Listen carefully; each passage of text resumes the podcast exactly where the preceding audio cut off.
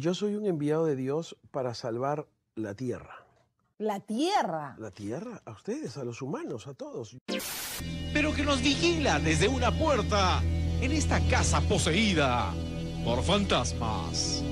No es el virus normal, es un virus modificado genéticamente.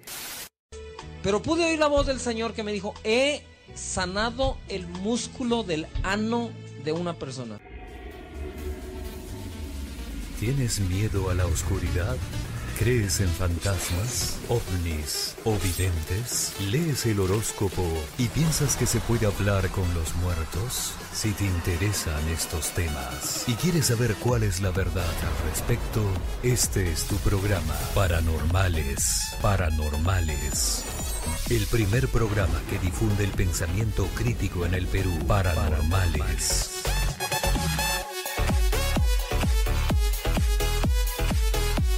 Esta es la historia de un marciano que llegó al planeta Tierra. La historia que escucharás a continuación es ficticia. Cualquier semejanza, parecido o similitud con cualquier personaje es pura coincidencia. Comin, comin, cocoman, con su cha, cha, cha. Comin, comin, cocoman, con su cha, cha, cha. Escúchame, marciano, lo que voy a decir. En una gran cosa tú te vas a divertir. Tienes una mano y un solo pie. La galera baila contigo bailando este reggae. Comin, comin, cocoman, con su cha, cha, cha. Comin, comin, cocoman, con su cha, cha, cha.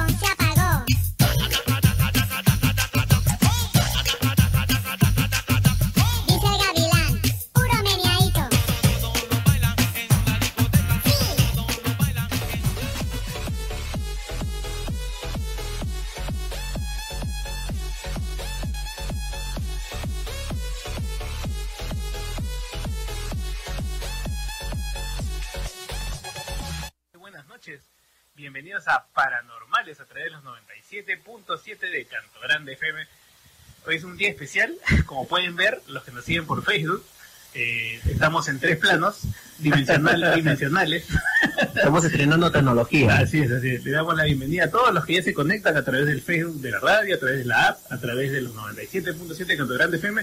Y damos, agradecemos acá a Johnny Arce, ahí está mostrándose, ahí está Johnny Arce en los controles. Y Ulises de Siderio, está, también, quieren, también quieren figurar ahí todos los chicos, ahí están, ahí están.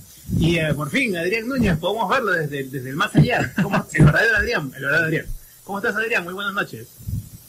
No sé si nos escuchas ahí, Adrián.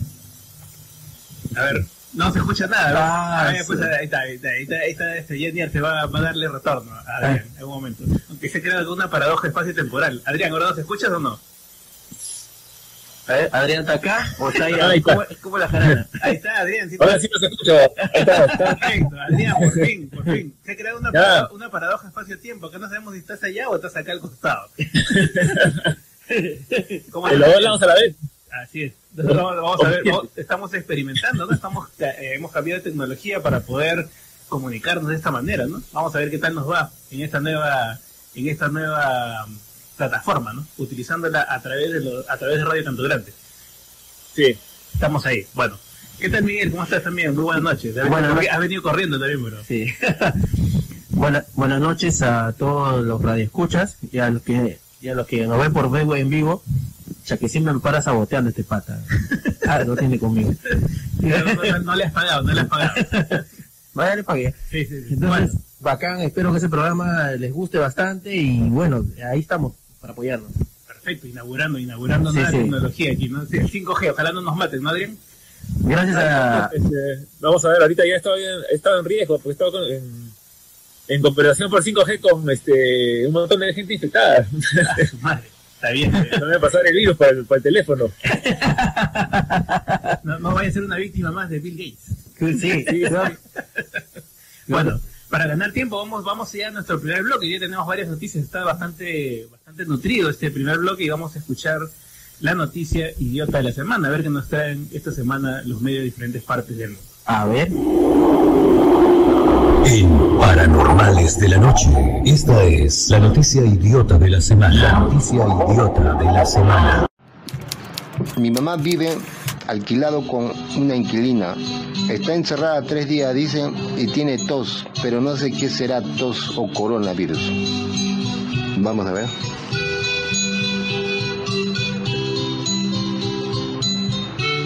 Solo es tos, no es coronavirus.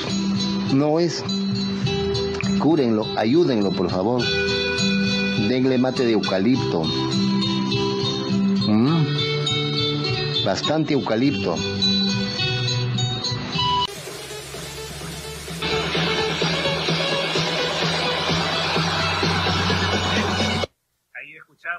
Esta primera nota, ¿no? Eh, queremos saltar el coronavirus, pero siguen saliendo las noticias sobre el coronavirus. y, ahora estábamos ahí escuchando, ¿no? A diagnósticos del coronavirus con hoja de coca. Es decir, ya no necesitas ir al médico, No, ya no necesitas ir al hospital. Con hoja de coca te termina así al toque, en segundos nada más. ¿Y qué tienes que esperar, no? Si, si tienes, eh, si eres COVID positivo o no. ¿Ya para qué? Pero te vas a hacer la prueba, este, la prueba serológica. ¿Para qué te vas a hacer la prueba molecular? ¿Vas a gastar tanta plata si tienes a, bruji- a brujo ahí que, que con un par de hojitas te, te saca el diagnóstico ya? Pasa, pues. Adrián, ¿qué, qué dices, Adrián? ¿Te animas a hacer la lo prueba llama con- el, ¿Te eso es lo que a- llama el test rápido, ¿no? Ese ya es recontra rápido, ¿no? Es rápido, sí. Súper bacán. Eh, ¿qué, ¿Qué opinas de esto, Adrián? Ya hemos visto de todo, ¿no? Hemos visto diferentes test, ¿no? Este, cuánticos, magnéticos, de todas formas, y ahora viene el diagnóstico con hoja de coca. Ese es- sí, pues, este, el diagnóstico, el- la tecnología mística, pues, ¿no? Este, ¿por qué no? Quizás funciona. Vamos a ver. ¿No? Como decíamos una, como decías una vez, la energía magufa, ¿no? Esa, esa, energía esa- magufa. esa no tiene pierde. No, no. Pero puede sonar gracioso, pero si, ¿qué tal si el brujo, es- obviamente, lo, único que está haciendo es adivinar, pero qué tal se equivoca y, y realmente diagnostica, ah, hace un falso negativo, eh, ¿no? En este caso, y la persona se confía y puede terminar hasta muriendo por, no, por desatender su la real enfermedad, ¿no? Así es, así es. Eh, aquí, así es Estrada, le mandamos saludos. Dice, siguen con el eucalipto, pues. María Gabriela desde, desde Arequipa, también nos escucha, también le mandamos saludos de acá. Eh, sí, pues, y este es un problema serio, ¿no? Porque eh, mucha gente realmente puede pensar que está bien, ¿no? Y de pronto se confía y le suma a toda esta gente que sale en las calles, ¿no? Que cree que, que cree que ya está bien, que no se puede contagiar y finalmente termina fomentando el contagio del coronavirus y en otros casos terminar en la muerte, ¿no? Sí, pues, es peligroso, peligrosísimo. Esta gente, como siempre digo, ¿no? Eh, debe haber una, una ley, ¿no? Que, que regule Claro. todas estas cosas, pero lamentablemente Claro, no es que- peligroso un, un falso negativo con un falso positivo, pues en ambos casos puede es. un daño. Así es, así es, así es. Eh, y para quienes dicen, bueno, pero eso no es dañino, la hoja de coca, bueno, es tradicional, aquí le hacen daño, es una cosa pintoresca. Eh, mejor, está conectada esta noticia con la que viene, ¿sí? así que Claro. quisiera que escuchen la que viene para que vean por qué es peligroso, eh, por, qué, por qué sería peligroso este tipo de diagnósticos, este tipo de ayudas, de asistencias, eh, fuera de la medicina convencional, porque puede pasar lo que pasó en Haití, ¿no? Vamos a escucharla Ya- y la ya no es tan. No, no, ya no es tan gracioso, definitivamente. Vamos a escucharlo. Y una niña haitiana de cinco meses murió en República Dominicana después de que un supuesto brujo le diera a tomar sangre de tortuga para evitar enfermedades, entre ellas el coronavirus.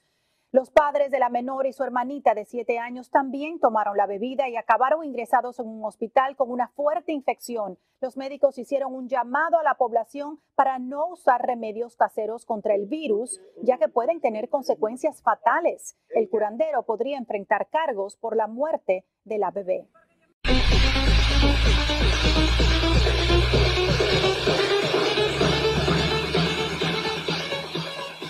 Bien, en Haití, eh, ahí estábamos con esta noticia, en Haití eh, llevaron a un brujo, ¿no? A una niña y le dieron un brebaje de tortuga, ¿no? El- y, y terminó finalmente eh, muerta, ¿no?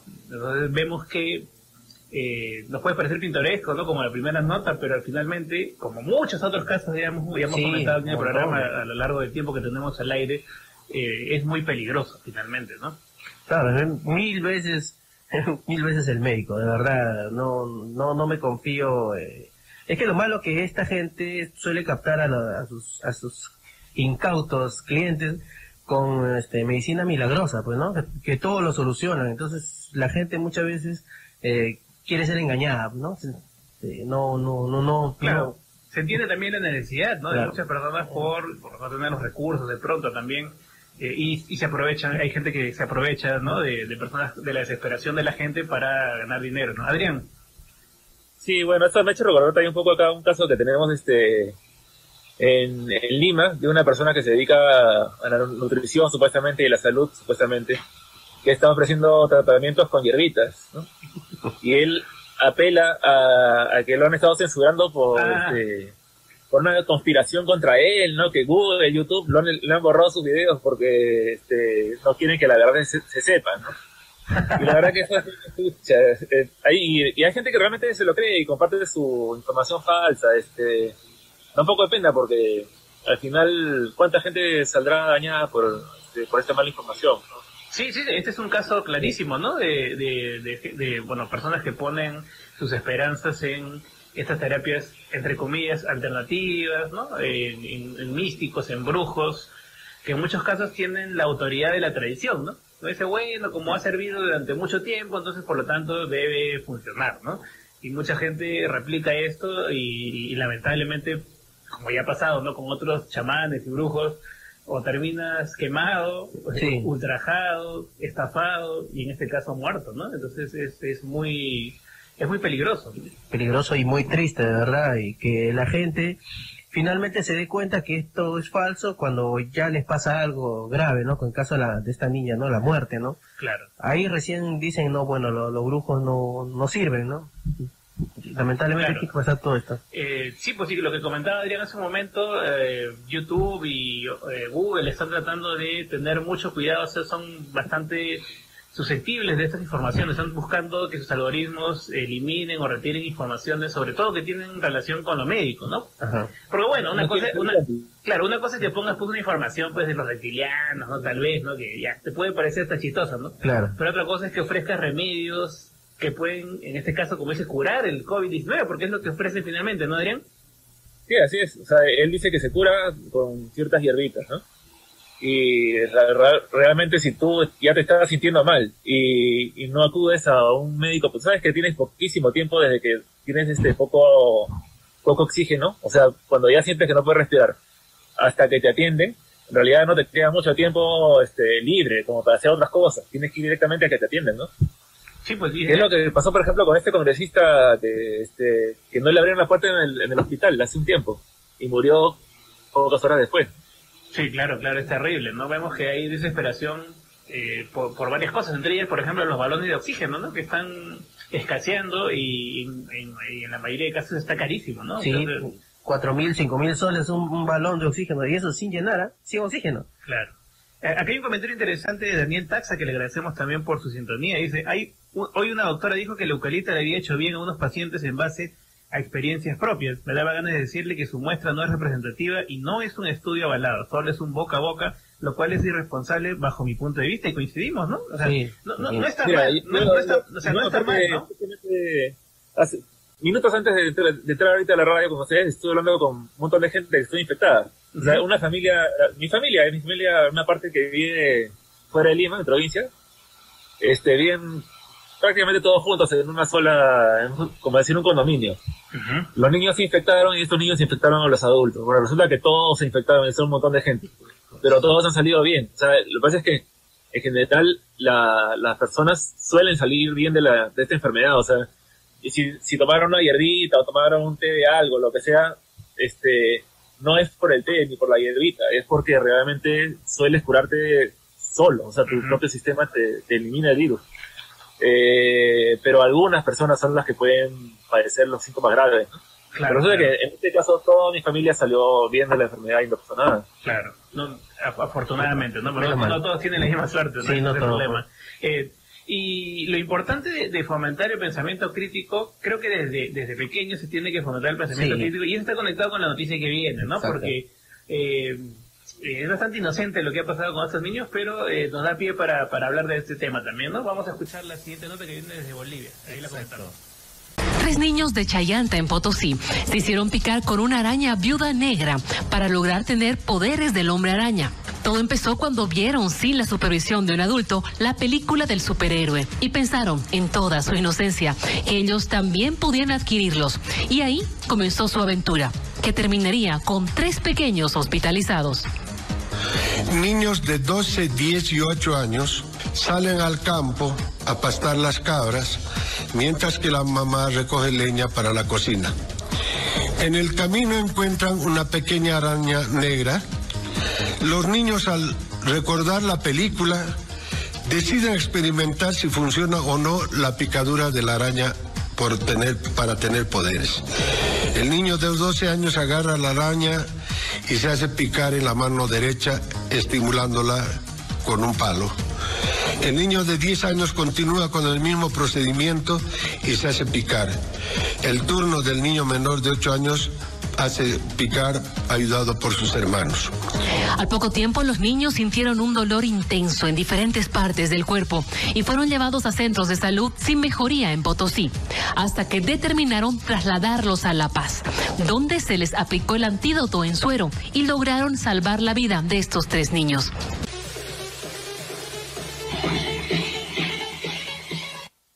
Bien, eh, ahí escuchábamos este audio, ¿no? Eh, bastante curioso. Bueno, y creo que ya ha pasado antes, ¿no? O sea, niños que piensan que lo que ocurre en la ficción es, es, es real y lo intentan, ¿no? Por eso es que se clasifican las películas y hay advertencias también para que menores de edad no vean ciertas películas que- porque podrían pensar que es real, ¿no?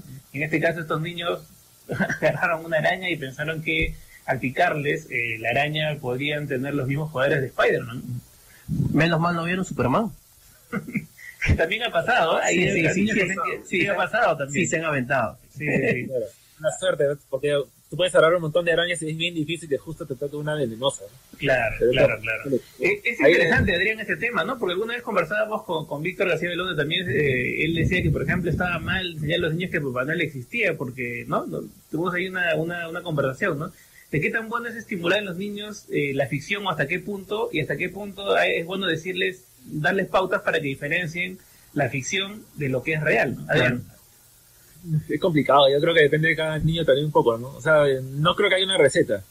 Este, eh, yo creo que les puedes dar ciertas ilusiones a los chicos si en el fondo tú siempre les estás enseñando cómo funcionan las cosas. O sea, este, si no le explicas la naturaleza con, con detalles este, alambicados, sino simplemente cómo, cómo la física explica el, mundo- el mundo natural, o lo que sea, o la biología, lo que quieran. Claro, Este, claro, claro. entonces, si el niño de por sí ya tiene un, un pensamiento bastante este, eh, con los pies a tierra, digamos, después solitos van a dejar de creer en, en esa fantasía. Ujú. Eh, Entonces, habría que recomendarles este libro de, ¿no? de La magia de la realidad de, Richard Dawkins, ¿no? Es un buen libro, sí.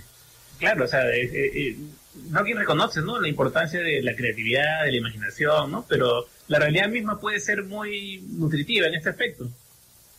Sí, sí. Entonces, este... Sí, sí, bien. Justamente también estaba viendo el otro día en... eh, yo, yo les me fui hace un tiempo de viaje con unos amigos y justo pasó la, espacial- la Estación Espacial Internacional, pues, ¿no? Pero yo sabía que iba a pasar a tal hora. Y le dije, oye, dile a tus hijos que van a pasar por acá, vamos a ver los, este, los astronautas que pasan por arriba, ¿no? Y efectivamente vimos cómo pasaba y por ahí el papá de costado le decía, los ovnis, están pasando los ovnis. Al chiquito le decía que estaban pasando los ovnis. Ya no dije nada, pero no me voy a meter en eso, ¿no? Claro, claro, claro, claro.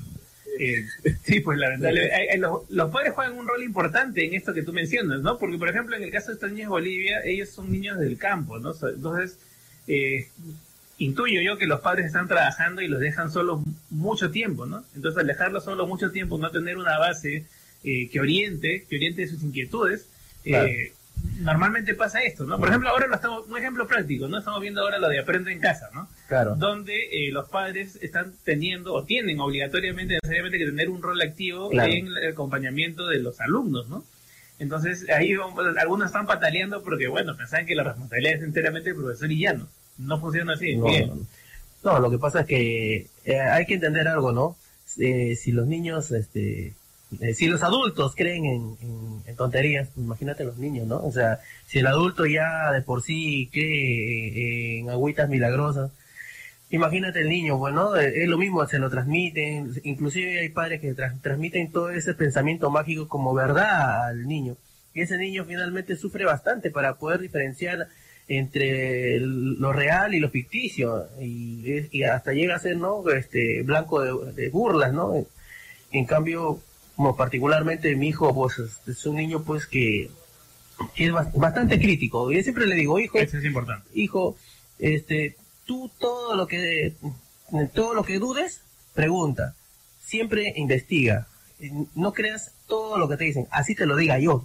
Así, así con eso. Eso está perfecto. Antes que nos vayamos a la nota ya de fondo, eh, un saludo para Mildred Jauregui, para Kiomi también que está siguiendo el programa, para Alfonso Orue que también está escuchando de Estados Unidos, ¿no? Allí Ductran, eh, a- a Mi- Milagros Eiton también, mi prima que está en Estados Unidos escuchando, le mando saludos de acá. Y bueno, vamos ya a nuestro tema de fondo y vamos a escuchar una nota introductoria para allá, antes que nos das de tiempo porque nos queda cortísima la hora. ¿no? Sí, ya estamos ahí. Vamos a escuchar esa nota introductoria y volvemos ya con el tema de fondo. ¿Por qué no hemos encontrado extraterrestres todavía? Superman llegó a la Tierra en 1938. La cosa de otro mundo aterrorizó en el Ártico en 1951. Y ET ha estado llamando a su hogar desde el 82. Los alienígenas han estado invadiendo la cultura pop de nuestro planeta durante décadas. Pero en el mundo real, nada. No los vemos caminando por la calle. No han tocado la puerta de la Estación Espacial Internacional. Ni siquiera tienen la cortesía de responder los mensajes que les enviamos. Entonces, ¿exactamente por qué no hemos encontrado ningún extraterrestre todavía? Es algo que el físico Enrico Fermi se preguntaba en 1950. Refiriéndose a la vida extraterrestre, preguntó ¿dónde están todos? Plantando así la semilla para lo que se conoció como la paradoja de Fermi-Hart, con Michael H. Hart como otro físico notable en ese tiempo. Básicamente, la paradoja establece que con todos los miles de millones de estrellas y planetas en nuestra propia galaxia, es posible que haya una gran cantidad de planetas capaces de desarrollar vida inteligente. Teniendo en cuenta que muchos de esos planetas son más antiguos que la Tierra, algunos deberían haber desarrollado un viaje interestelar y por lo tanto ya deberían haber llegado a nuestro rincón de la galaxia. Pero tal vez las historias y películas de ciencia ficción tenían razón después de todo. Tal vez los alienígenas han encontrado una manera de vivir sin ser detectados entre nosotros, y ya han estado aquí durante años, pareciéndose y actuando como nosotros. Entonces la pregunta no es ¿por qué no los hemos encontrado todavía? sino más bien ¿por qué no los hemos identificado todavía?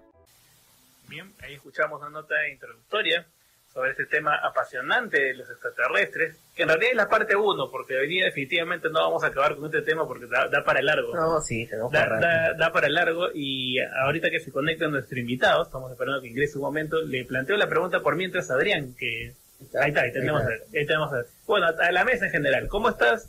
Vamos a ver si nos escucha Daniel. Eh, tenemos a Daniel Cepeda, el popular papá escéptico, al- con quien hemos conversado ya En antes en México. varios programas, espero que nos esté escuchando. Daniel, ¿cómo estás? Muy buenas noches, ¿nos escuchas? Ah, ya está conectado en su audio. Vamos a tener los problemas de, de- de la conexión en vivo, pero ahí estamos esperando, ¿no? Ah, ya, sí, sí, sí, sí, sí. Ya está, ya- ya- Es que Johnny está haciendo el deslinde, Johnny está haciendo el deslinde de que con él no es, con él no es el problema, ¿no? Por si acaso no, no, no lo castigue, no le castigue allá.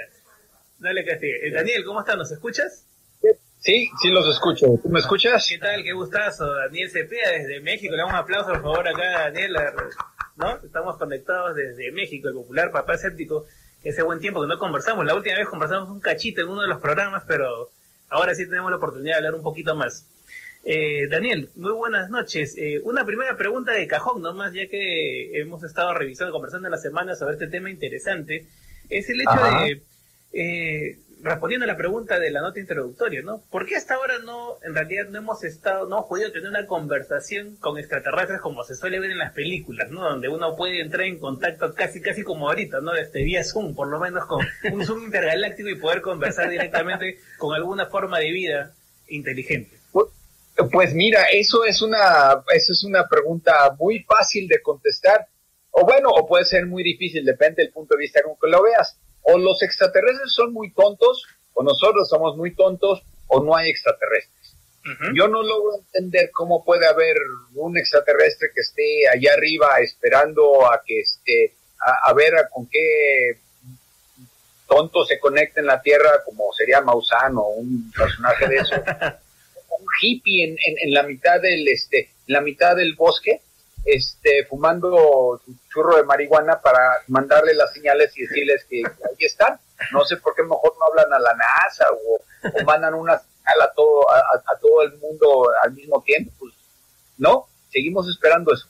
Claro, claro, es, es, es, es una gran pregunta, ¿no? Que, que tiene varias respuestas, imagino. Adrián, Adrián ¿qué, qué opina de esto también? Le damos pase a Adrián también para... ¿Por qué no nos contestan? ¿Qué ha pasado? Claro, es extraño pues que no los hayamos visto, ¿no? O sea, bueno, una, una de por sí explicación es que hay extraterrestres por ahí, pero la densidad del universo es tan baja que es imposible que una, un ser vivo se tope con otro, ¿no? O sea, en, en diferentes partes, o sea, no hay cómo. Entonces, Claro. este, quizás es eso, quizás es realmente que no existen, pues no, y está. O sea, el caballero, pues, o sea, todas las opciones están abiertas. Claro. Claro. Ahora, ah, este, eh, eh, Dan- Daniel, hay un, hay un pueblo, que, o hay muchos pueblos que dicen que sí han podido ver eh, por lo menos platillos voladores. Me gustaría escuchar esto que es en Argentina, justo en un pueblo de pastores que hasta un mirador han hecho para, para poder este, mostrar. Vamos a escucharlo y luego lo comentamos. Las Ovejas es una localidad muy antigua que tiene uno de los cielos más puros que se pueden encontrar en todo nuestro planeta. Y siguen hablando de sucesos extraordinarios en los cielos. Eh, ¿Es un mirador de ovnis? Es un mirador de ovnis. Es un mirador de ovnis eh, porque entendíamos, justamente, ¿no? ya que nos, nos pasaban siempre cosas que hasta ya se tomaban como natural. Aunque la gente contara el otro día anoche, entre Barbarco y las ovejas, eh, me acompañó un ovni o, eh, o vi luces. Y lo contaban el otro día y, y todos podían contar algo. ¿Y qué, decían, a nadie- Vimos un satélite que venía así, en medio de la montaña, un cielo estrellado hermoso. Noche. De noche, de no, era 11 más o menos. Y vino hasta acá, te juro, vino hasta acá. Armó una luz así. Y se fue para arriba, ataque.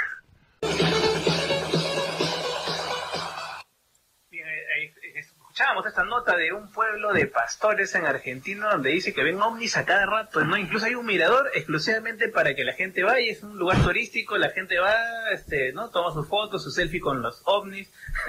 Eh, y hablamos de los famosos avistamientos. Eh, Daniel, mucha gente dice que los ha visto. Entonces, finalmente, ¿qué cosa es esto de los avistamientos? ¿Qué cosa puede ser lo que están viendo?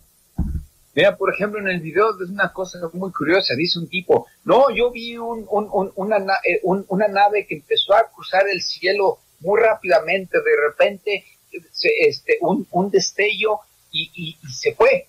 A ver, espérame un segundo. Lo que, lo que él dijo es fácilmente explicable. A mí me ha tocado verlo y es una de esas experiencias muy padres. Es simplemente un destello de un satélite que, que, este, que, que como está, el cielo está oscuro, pero el satélite todavía está, le está tocando el sol por la parte de arriba por su altura. Entonces simplemente es un reflejo del sol sobre las celdas solares.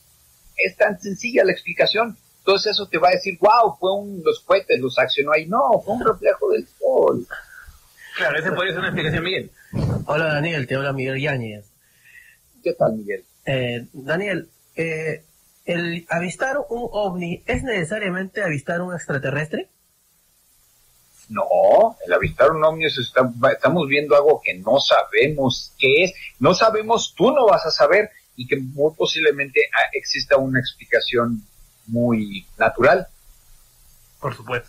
Eh, Adrián, ¿también tienes alguna consulta ahí para, para nuestro invitado? Sí, hace poco estuve viendo que mucha gente ponía sus videos en internet de que había visto un montón de luces en el cielo que parecía ser los este, Starlink, esos, esos este, satélites que ha lanzado Musk y los más, ¿no? Que justamente hoy día van a, van a lanzar este, dentro de un rato, o sea, a las 8 y media. Constellation, Brand, sí. en una hora, sí, van a lanzar un cohete con 40 de esos satélites. Y este, Vamos a ver avistamientos, ¿no? Claro, pero he, he visto un video de estos que en realidad no era muy parecido al Starlink porque pero en realidad no daba, no iban en línea recta, iban dando vueltas, ¿no? Entonces, este ¿qué, qué puede pensar una persona que video? O sea, bueno, una opción es este, de repente han hecho efectos especiales, este, porque hay escuelas de gente que estudia para hacer animación y que Ujú. piden por tareas, hace un efecto especial que parezca que es un, un ovni, lo que sea, ¿no? Claro. pero um, no se puede tener una, una respuesta certera, o, sea, o cómo se puede saber realmente si un video es, es armado, este, o si es algo que no sabemos qué es. Claro. Aunque hay gente que muestra videos hace muchos años, ¿no? Y vamos a hablar más adelante de, de varios de estos especialistas, este, con Daniel, sobre todo uno en especial que es bastante conocido y que Daniel conoce Sí. perfectamente. Sí. Pero antes, antes de ir a eso, vamos a ir a un caso emblemático de la ufología, que es el caso de Roswell, ¿no? Roswell. Entonces vamos a escuchar este, a los que no saben, los que están escuchando y que no conocen el tema Roswell, vamos a escuchar este, este fragmento y lo comentamos aquí. El caso Roswell, uno de los misterios que todavía levanta mucha controversia en el terreno de la ufología. El día 5 de julio de 1947, Mac Brassel, granjero de Nuevo México, acude al sheriff de la localidad de Corona y le comenta que a lo largo de su rancho se encuentran esparcidos una serie de restos de una extraña aeronave. En cuanto la prensa se hace eco de la noticia, empiezan a sucederse los testimonios y pruebas que parecen indicar que la aeronave estrellada en Roswell, Nuevo México, se trata de una especie de platillo volante que proviene de otro lugar diferente a la Tierra. El día 8 de julio, la prensa titula Las fuerzas aéreas capturan un platillo volante en un rancho de la región de Roswell. Jesse Marshall, comandante de la base aérea del ejército en Roswell, acudió personalmente al lugar de los hechos tan rápido como pudo. Muchas fuentes sostienen que después de la visita militar los restos y testimonios cambiaron radicalmente. La caída de grandes objetos de origen desconocido en esta zona rural de los Estados Unidos provocó que el ejército se hiciera cargo de la situación con inusitada rapidez, sembrando la duda en la población y un silencio que duró varias décadas. Y ahí famoso caso Roswell. Ah, acá nuestro productor nos- siempre, Sí. siempre nos hace acordar, ¿no? Este programa llega por auspicio de la Sociedad Secular Humanista de Perú y la Humanist International. Ahí están, ahí están nuestros, nuestros auspiciadores. Eh, Daniel, este caso Roswell, ¿no?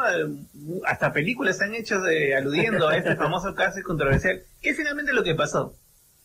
Pues realmente lo que se sabe es que simplemente en esas épocas eh, eh, se estaba pues queriendo saber qué estaba haciendo Rusia en esos momentos, era lo que lo que se quería. Entonces había un eh, eh, había un plan de la del ejército para tratar de escuchar eh, detonaciones nucleares y explosiones en la atmósfera y, y ponían a volar, pues en esa época no había, este, este, ¿cómo se llama?, satélites ni, ni aviones que pudieran pasar por arriba de, este, de Rusia. Entonces, simplemente levantaban globos eh, para tratar de, de- de escuchar eso. Y uno de esos globos ca- cayó en Roswell. Y ya, fue todo lo que pasó. Al principio no pasó nada. as- Fue lo más curioso que fue hasta muchos años después, que fue cuando empezó este mito a, a rondar.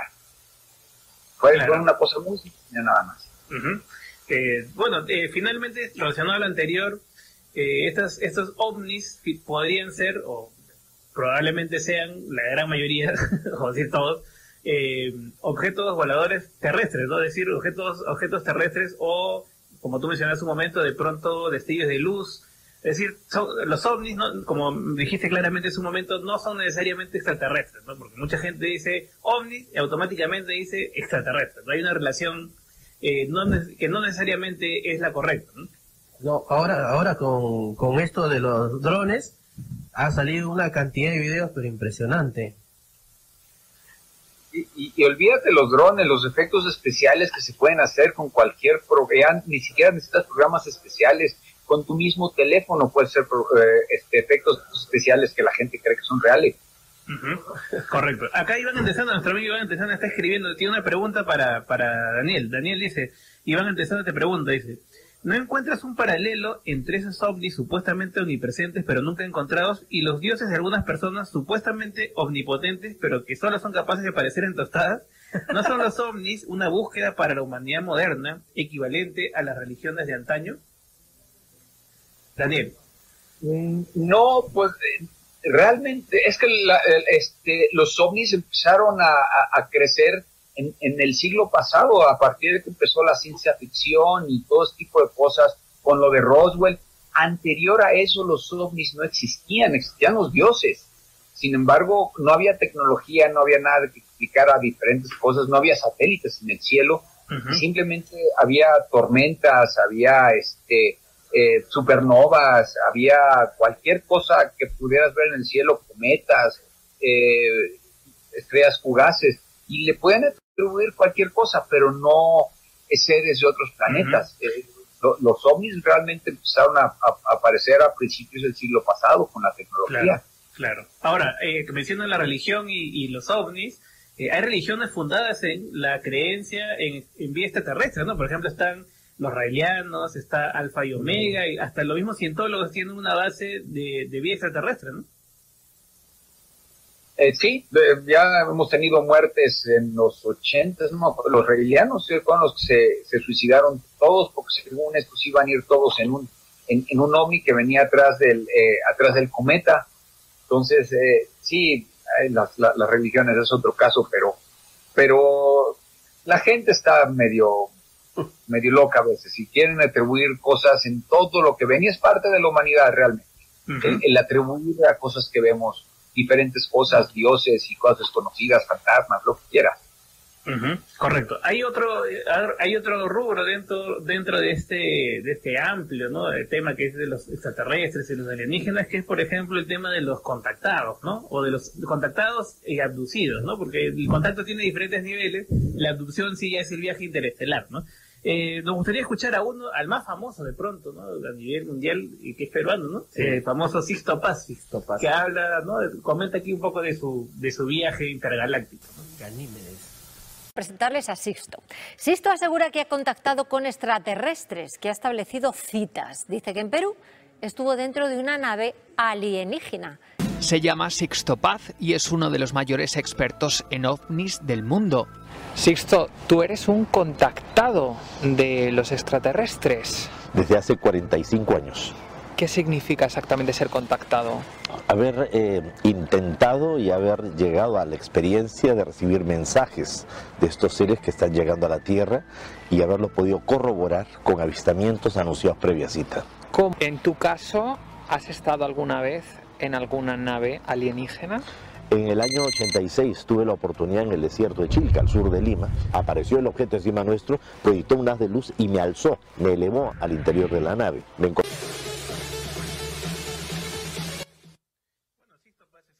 conocido, ¿no? Tiene publicaciones, ha dado conferencias, como él dice, durante muchos años. Aquí también tuvimos en el programa alguna vez al, al, ¿no? El, uno de los líderes de Alfa y Omega, ¿no? De Antonio Córdoba, que también con- contaba una historia muy similar, ¿no? Que había sido abducido, levantado por un platillo volador de la azotea de su casa, ¿no? Y, y es bastante bastante común, ¿no? Estas, estas, estas experiencias que comentan de gente que ha sido abducida, ¿no? Eh, ¿qué, ¿Qué nos puedes comentar de esto, eh, Daniel? ¿Qué explicación podría tener? O sea, finalmente son personas muy convencidas de, de sus experiencias, ¿no? Eh, ¿Qué puede ser? ¿Qué puede pasar con estos casos? Este, que son muchos en realidad, ¿no? Se comentan varios. Daniel. Creo que tiene, tiene audio, tiene audio. Ya. Sí, ahí está, Ya. Daniel, sí. Este, eh, perdón, pero este, las drogas son fuertes a veces. Sí, sí. eh, eh, el LSD, la marihuana, pero bueno, pueden atribuirse a muchos otros casos. Es, es este, el creer que te abduciste y simplemente eres un charlatán, que es a lo que es lo más probable que sea. Eh, quieres llamar la atención, quieres eh, eh, hacer este hacer creer a los demás que tú a ti te llevaron unos alienígenas con cara de elefantes y que hiciste y te y, lo- y los famosos este aparatitos que te meten por el ano para detectarte no sé qué son les encanta eso no sé por qué también Sí, sí, sí. me hizo acordar un capítulo de South Park, ¿no? Sí, vale. Pues, eh, realmente eh, va, va mucho el sexo, la, la, la, no, ahora sí que no sé, es muy difícil explicarlo, pero la- se ha detectado que la gran mayoría son simplemente farsa. No les ha pasado nada. Bueno, también hay otro factor, ¿no? Que podría sumar a muchos de los que mencionas, que es el hecho de que muchas de estas personas, o algunas, ¿no? Algunas personas esto viven, viven de estas historias, ¿no? Es decir, venden sus historias, sus conferencias, sus charlas. Entonces, ya hay una industria alrededor de estas, de estas anécdotas, ¿no? Adrián, Sí, creo- claro, la, la- Sí, la- sí. la- la industria alrededor de esto es, es- es enorme. Tenemos, este, eh, eh, no sé realmente cuántos millones de dólares sea la, la industria de los ovnis, que realmente ha bajado mucho gracias a que eh, los ovnis han bajado las últimas décadas. Entre, es muy curioso, entre más teléfonos con, con cámaras hay, menos ovnis existen. Antes que había más, este, menos cámaras, había más ovnis y había más fotos de ovnis. Ahora ya casi no hay. Qué raro. Sí, y son, y son mala calidad la, la gran mayoría, ¿no? Sobre todo ahora que tenemos, este, eh, Adrián nos puede decir, Adrián pues con su celular toma unas fotos espectaculares de la luna, ¿no? No, bueno, de- he tomado de gallines también, o sea, este, y no estaba Sixto Paz por ahí. soy aficionado a astronomía y una de las cosas más fáciles de ver es, es justamente son las lunas de, de Júpiter, ¿no? Este, bueno, o, o con un telescopio casero como el mío, lo que sea, ves, ves puntitos, pero ya el Hubble lo ha pasado por ahí, o sea, hemos tomado unas fotos impresionantes de, de Ganímedes y es evidente que ahí no hay nada, o sea, se ha podido detectar que tiene una atmósfera ligerísima de oxígeno, y no, ahí no, no hay posibilidad de que haya vida, prácticamente. Correcto. En, en la época de la historia, esta viaje de Ganímedes todavía es Te- tenemos una llamada, a ver, ve- muy breve nomás. Eh, hola, muy buenas noches. Sí, ¿cómo está Andy? ¿Qué tal? ¿Cómo está? Eh, Hola José, ¿qué tal? ¿Qué tal, José? ¿Cómo está? Qué gusto escucharte. ¿Cómo estás? ¿Alguna consulta, Igual, igual. comentario?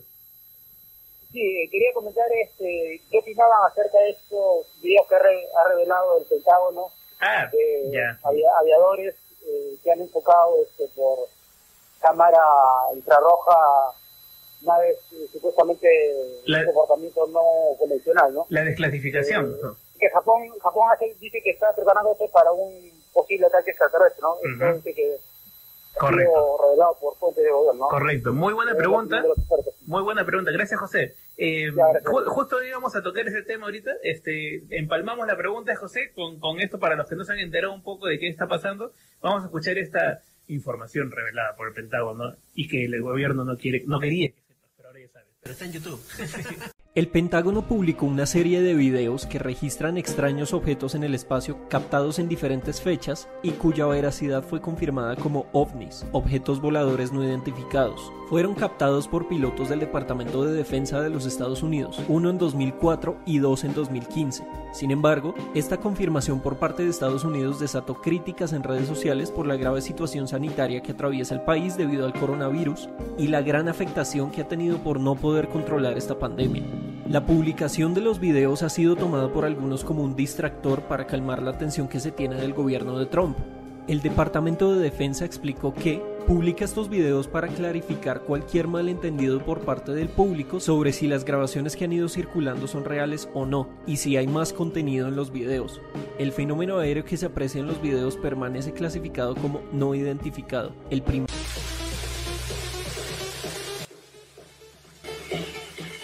Bien, ahí estábamos con la nota eh, de la desclasificación que el Pentágono sacó justo, justo extrañamente en medio de la pandemia, de las protestas en Estados Unidos contra, ¿no? Contra Trump, este, contra la- las, las medidas tomadas por el gobierno, salió esta, ¿no? Esta noticia de que el Pentágono por fin había aceptado la existencia, dijo ovnis por si acaso, ¿no? O, o- o ¿qué nos estamos perdiendo, Daniel, en esta, en esta información? Ay, Daniel le perdió su micro. Daniel. Ay, perdón, este, estaba ladrando mi carro y tuve que poner este mute. Este, nos estamos perdiendo la realidad. La, eh, que, que, este, que es simplemente eh, lo que vimos en esos, en esos del Pentágono. ¿Tú crees que el Pentágono no, este, no, no sabe realmente qué fue? Claro, se- se- hay un tipo que explica muy bien de qué aparentemente fue eso, que fueron globos, la posición de los aviones, de hecho, el, la- el famoso ovni, al parecer es un simple globo que esté estático y el que se está moviendo es el avión. Son simples cosas terrenales, pero a la hora que no sabemos qué es, son ovnis, ya salió a decir Maussan que esa es la, evidencia que necesitábamos. Sí, claro, la el gobierno de Estados Unidos te dio la evidencia, pero nada más tiene unos videos que no tienen nada espectaculares, absolutamente nada. Claro, Eh, Adrián, tú que paras mirando los cielos también. Ah, eh, ¿Realmente nos visitan? ¿Nos visitaron realmente o no los extraterrestres? No sé, mira, yo eh, nunca he visto nada que me haya llamado tanto la atención, pero sí este, he tenido una experiencia interesante. Eh, en el año 95, 96 yo hacía parapente. Y, un amigo, y un amigo mío hacía parapente, él hacía amigo pero, conmigo, pero lo hacía por negocio. Él este, se alquiló como si fuera una avioneta, iba por la playa con, este, con publicidad y cosas por el estilo, y se puso motor. Entonces se le ocurrió hacer una pequeña broma y se puso una luz que iba de abajo para arriba que apuntaba la vela del parapente. Entonces él salía de noche por la Costa Verde para simular que era un ovni, pues, ¿no? Cuando tenía sus luces y todo. Entonces, este, y por esa época mucha gente me dijo, oye, ¿no sabes lo que he visto en la Costa Verde? Y yo, Muy buena, muy buena. ¿no? Ahí yo le decía lo que, lo que podía haber sido que era mi amigo Haroldo Horta, que se llama un chileno, este, me odiaban, pero todos me, todos me odiaban, ¿no? Porque ya venían alegres con la idea que habían visto algo espectacular. Le, le rompiste el globito finalmente. Un omnitroll. Eh, bueno, sí, sí, sí, es una explicación probable de todo esto que está pasando, ¿no? Y, y- pero lo curioso es que el- creo que también vamos a poner un poco eh, suspicaces, ¿no? El contexto en el que se sueltan estas informaciones, este Daniel, ¿no? En, en medio de esta crisis tan compleja que vive, que se vive en Estados Unidos, ¿no? Pues es la crisis compleja en el mundo completo. Pero esto, estos videos, de hecho, ya tienen muchos años que salieron, eh, ya habían salido al aire, sin embargo, oficialmente Washington los liberó y dijeron, sí, aquí están, son los videos, tómenlos y hagan, hagan lo que quieran, crean sus cultos, crean sus programas y lo que quieran. Nosotros sabemos que fue, ahí se ven. Entonces, pues no hay mucho que ocultar, ni mucho que, este, realmente, mucho que decir de esos, de, este, de esos, de esos, este, videos. Uno de ellos, al parecer, es un avión, un- el otro es un globo, y pues nada extraño. Se puede explicar eh, con cosas muy, muy sencillas en realidad, ¿no? La navaja de Sí, hoja, son, son videos que están muy pixeleados, que están muy lejos, son simplemente sombras eh, con poca luz. Ujú. Bueno, vamos a ir a otro tema que es también dentro de esta amplia gama de, de- de los extraterrestres, ¿no? Eh, y que es un tema que nos toca directamente a, a los peruanos, ¿no? Y nos enlaza también con México de- por alguna razón muy particular, que es las famosas momias alienígenas, ¿no? Que ha sido todo un ya se va ya algunos años, y bueno, en, estos, estos- en este año también, porque se, se suelta un documental al respecto, ¿no? En un, cana- en un canal súper conocido. Vamos a escucharle y lo comentamos aquí brevemente. Un grupo de investigadores informó del hallazgo de un cuerpo momificado que podría ser una especie no humana. Según las primeras investigaciones, la momia descubierta cerca de la ciudad peruana de Nazca presenta una forma típica de cráneo y ojos grandes. Sus pies y manos tienen tres dedos. Sin embargo, varios medios ya alertaron de que puede tratarse de una falsificación por varios elementos de la información. Bueno, en breve, eh, para los que no, no están enterados, ¿no? Eso de las famosas momias alienígenas, o su presuntamente alienígenas, vamos a ver unos términos, ¿no? Encontradas en Nazca, aquí en nuestro país. Eh, y uno de los eh, impulsores de esta eh, investigación y de, de la promoción muy ardua en diferentes eh, contextos ha sido Jaime Maussan, ¿no? A quien Daniel eh, conoce perfectamente más que, más que todos nosotros aquí en esta cabina. Eh, Daniel, ¿qué nos puedes comentar? Porque este es un caso que ya viene de, de años atrás, ¿no? Y, y todavía continúa ahora con el estreno de una de una serie documental, ¿no? En este canal de pago, este, donde se está, donde se va a emitir esta, donde se emitió, mejor dicho, el, el documental y ahora está en History Channel también. Mira, Jaime Farsán, que es como un... Qué buena. eh, tiene, tiene ya su, su buena historia en estos fraudes. Hace unos años hizo un, hizo un show en el Auditorio Nacional, es un auditorio enorme en la Ciudad de México, donde eh, eh, un show llamado el P-Witness, donde según iba a demostrar la existencia de un ser extraterrestre momificado y sacó la fotografía de, según esto, una, un, un- un- ser de otro planeta, que simplemente eh, y dijo, y es más, retó a la gente, quien encuentre la foto original de esto, yo le voy a dar 5 mil dólares. Y sí, se encontró la foto, resultó que era una señora que había tomado la foto de una de, de- un lugar de esos, eh, eh, en- de- un indio de Estados Unidos, pero de acuerdo a las leyes volvieron a enterrar a esa este, a ese niño y, pues no, ya no se supo más y nada más hay una o dos fotos por ahí rondando. Se encontró la foto, la, la dueña de la foto dijo que sí, pero él nunca quiso reconocer y nunca dio los 5 mil dólares. Entonces eh, ya tiene toda una historia donde él ha creado muñecos, donde él les ha puesto huesos, donde él, eh, su, su farsa es interminable. Claro, él tiene muchísimos años, eh, si uno revisa internet, ¿no? Este, muchísimos años saliendo en programas de televisión, promocionando eh, eh, eh, el fenómeno ovni, ¿no? Dando conferencias, charlas. y ahora último está tomando este, esta historia de las momias. Claro, se cuida de no decir extraterrestres, no dice no humanas. Esa es la definición que, que se da, ¿no? O sea, cuidándose de no decir que son extraterrestres, sino que podría por ahí la posibilidad de... Se Claro. de no decirlo él, ¿no? Sino que los demás especulen y que se entienda que eh, podrían ser alienígenas, ¿no? Implícitamente.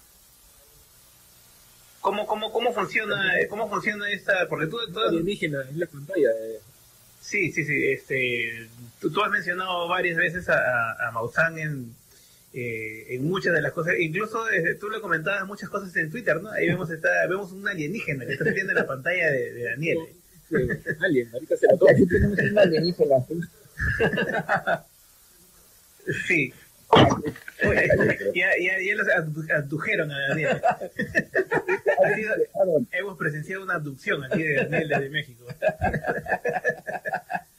Daniel, ¿qué puedes comentar de, de la larga trayectoria del de, de- señor Maussan, no? Porque no es la primera vez que hace este tipo de, de, o sea, de encuentros, ¿no? Encuentros espectaculares, de ahí vienen las conferencias, de ahí vienen las exposiciones y finalmente eh, se lo vende un canal para poder mostrarlo, ¿no? Esa es un poco el- la forma en que operan, ¿no? Modus operandi. No, Jaime Farsán tiene ya años en, en esto, yo lo recuerdo, es más, yo llegué a creerle cuando yo era chico, yo llegué a creer muchas de sus historias, digo, pues estábamos chicos, digamos, en unas épocas, claro, claro. todo el mundo creíamos de todo, y pues, sí, yo creí, yo crecí cre- creyendo en, en ovnis y en aliens, todos ese tipo de cosas, Eh, y él fue muy prominente en esas épocas, pero obviamente la tecnología fue creciendo y a él se le fue cayendo el circo poco a poco, porque ya no, porque él, creaba sus propios, este, sus propias fotos, sus propios efectos, y tiene toda una larga historia de- de farsas, o sea, por donde le quieras buscar, pero obviamente jamás ha demostrado absolutamente nada. Este año sí, este año va a ser el, el- el bueno, ¿verdad? Como siempre. Claro, claro. Eh, pero ¿qué comenta de, de, de la prensa en tu país, no? Porque acá eh, eh, se presenta con cierta autoridad, ¿no? Y hasta, hasta ¿no? Ha llegado a, a universidades. ¿Qué, qué, qué hablan de él, digamos, la prensa oficial, en la prensa formal en tu país? Ese es un problema, la prensa oficial lo toma como real. Ahorita estoy viendo un comunicado de, de este de, de Grupo Milenio donde, do- donde él sale hablando, la gente lo toman eh, muy, muy, muy real, no lo toman tan en broma. Tiene muchísimos seguidores, tiene muchísima gente que le cree y cuando lo entrevistan, lo entrevistan el punto escéptico se les olvida lo pero No, acá pasa lo mismo, ¿eh? Acá pasa lo mismo, exactamente lo mismo. Adrián, Adrián, lados. sí, Adrián, tienes una consulta ahí para Daniel. O un comentario. No, yo quería justamente que está hablando del tema. Hoy día, este, en Útero T, ha salido un artículo escrito por Lucas. Lucas fue uno de nuestros invitados este, paranormales también. Claro, claro. Eh, y es un megapost donde este, expulga todo el tema ahorita con las momias pteridácticas. ¿no? O sea, tienen que verlo, porque es- ya está totalmente detallado, ya... Eh, eh, en resumen, en resumen así que puedes decir en, en, en- un minuto cuál es la pepa, digamos, para que la gente pueda ir No, y hay, hay unas, mira, tienen que verlo, porque hay unas fotos que no han salido en ningún lado, ahí están exclusivas, este, unas imágenes que él se ha conseguido ahí no sé cómo. y ahora se explica muy bien cómo han armado las momias. pues. Claro, claro, claro. Sí, sí, lo veo. Entonces, finalmente, eh, todo esto es parte del mismo show que menciona Daniel, ¿no? De, sí, Miguel. Eh, Daniel, eh, una pregunta. Dado que vemos que las grandes construcciones acá en el mundo, digamos Machu Picchu, las pirámides de Egipto y todo eso, eh, ¿es, es subestimar la inteligencia humana el decir que han sido creadas por extraterrestres? Claro que sí. Digo, una, un- una pirámide que tiene de difícil de poner una piedra arriba de la otra y precisamente por eso tienen formas de pirámide, porque no hicieron unas torres gemelas en esas épocas, ¿verdad? Y sí, sí es subestimar este, la inteligencia del ser humano como si necesitáramos fuerzas eh, eh, extraterrestres para hacer cosas terrestres. Eh, y eso y, y eso denigra mucho a las sociedades antiguas, a las a, las culturas, el llegue un idiota a decir sí necesitábamos un ovni para que se puedan crear las pirámides y, y somos éramos muy brutos para subir piedras. ¿Por qué? ¿Por, por, por qué eso? Es tan bonita que es la historia y, y, y, el tratar de averiguar la realidad de cómo se construyó un edificio, el buscar con, este, con evidencia el, el, los logros de la, de la humanidad, eso es más padre que buscar una, una respuesta simplista como decir fue un ovni. Claro, entonces eh, creo que nos queda claro este cierre. Eh, estamos llegando a la parte final del programa, el tiempo se nos va volando siempre. Más bien, eh, Daniel, nos gustaría conversar en otro momento sobre otro tema de pronto también, porque tú tienes varios, tú te, a la quienes recién están conociendo a Daniel Cepeda Popular, papá escéptico, y tiene mucho, mucho tiempo haciendo divulgación científica y desmontando bulos, ¿no? Este, productos mágicos, milagrosos, eh, ¿no? Eh, aquí como acá también en México hay un montón de, de, magufería, de, productos mágicos, místicos, y acá Daniel incluso tuvo su reto paranormal también un, tiempo, ¿no, Daniel? Sí, sí lo tuve un tiempo y ahorita ya todo esto lo, lo, detuve, fue ya Ren Randy también, ya, yo ya, eh, todo eso quedó por ahorita detenido, he estado dándole muy poco al, al blog, realmente he estado hay que trabajar y salir adelante. claro. Eso es importante, ¿no? Eh, que esa es la diferencia con, con, con, muchas de estas cosas mágicas, no dan plata, ¿no? ah, no, de hecho yo estoy creando unos robots que se mueven y hablan, tienen unas calaveras que, este, que cantan, y esas sí, esas sí son mágicas, ¿eh? Claro, claro. Daniel, muchísimas gracias por tu participación, ha sido muy didáctico como siempre, un gusto, un abrazo hasta México, a la distancia y cuidándose todos por el tema del COVID. Y nada, este, estamos conversando en otra oportunidad. Muchas gracias. Hasta luego, que les vaya bien. Muchas gracias. Bueno, ahí tenemos a nuestro amigo desde México, Daniel Cepeda, un, gran invitado, en realidad. Podríamos hablar horas y horas con él. Maestro, maestro. Podríamos hablar horas y horas con diferentes temas, ¿no? Ha sido un, un aliado en el mundo del escepticismo. Sí, sí, definitivamente. Adrián. Sí, ¿qué tal? Ah, bueno, antes de irnos, este, yo, antes de que me olvide, quería mencionar un par de cositas. Este, el sábado a las 11 de la mañana, hora de Lima, tenemos un evento que es sobre este posmodernismo, perdón, está olvidando el nombre, sobre posmodernismo. El sábado, ¿no? Sí, sí, este sábado a las 11 de la mañana. Sábado 11 de la mañana vía, vía, vía eh, Zoom, creo, me parece, ¿no? Vía Zoom. Sí, entra, si entran a la página de la Sociedad Secular, van a ver ahí, es un conversatorio, así, tipo entrevista, charla. Claro. Y, no se olviden de ver ahora en unos 25 minutos este por la página de SpaceX, por el YouTube, lo que sea, el despegue de este, de este cohete, ¿no? Que es interesante porque va a dejar unos este, satélites mejorados. Lo han visto que los anteriores la gente los confunde con ovnis, justamente, pues son unos puntos blancos que pasan. Vamos, a, vamos a tener varios transportes de avistamientos. Esta... Pero estos no, estos supone que van a tener un recubrimiento que evitan el reflejo de la luz ahí del sol, entonces no, ya no lo vas a poder ver. estamos, estamos creados. Bueno, estamos llegando a la parte final, Miguel.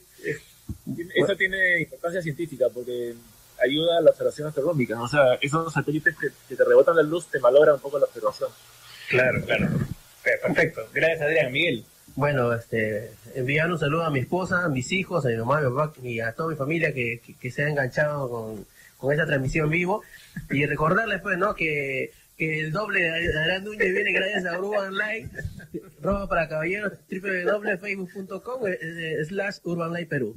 Ahí está, ahí está. hemos creado una paradoja acá, sí. espacio temporal, ¿no? Si me quedo así. Sí, no sabemos a quién hablarle. Adrián, muchas gracias, Adrián.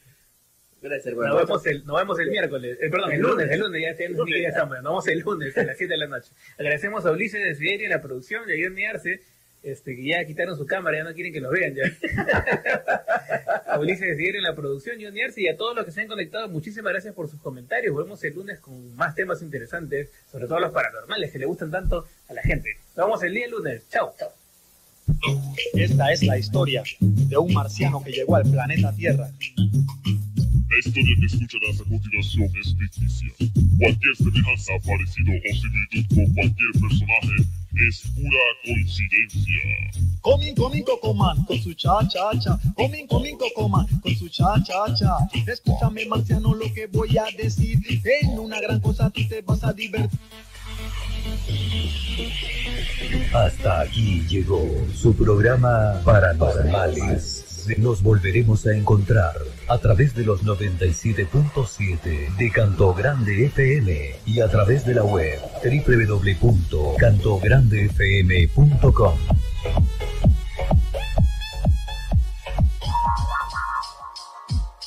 Estás sintonizando Radio Canto Grande.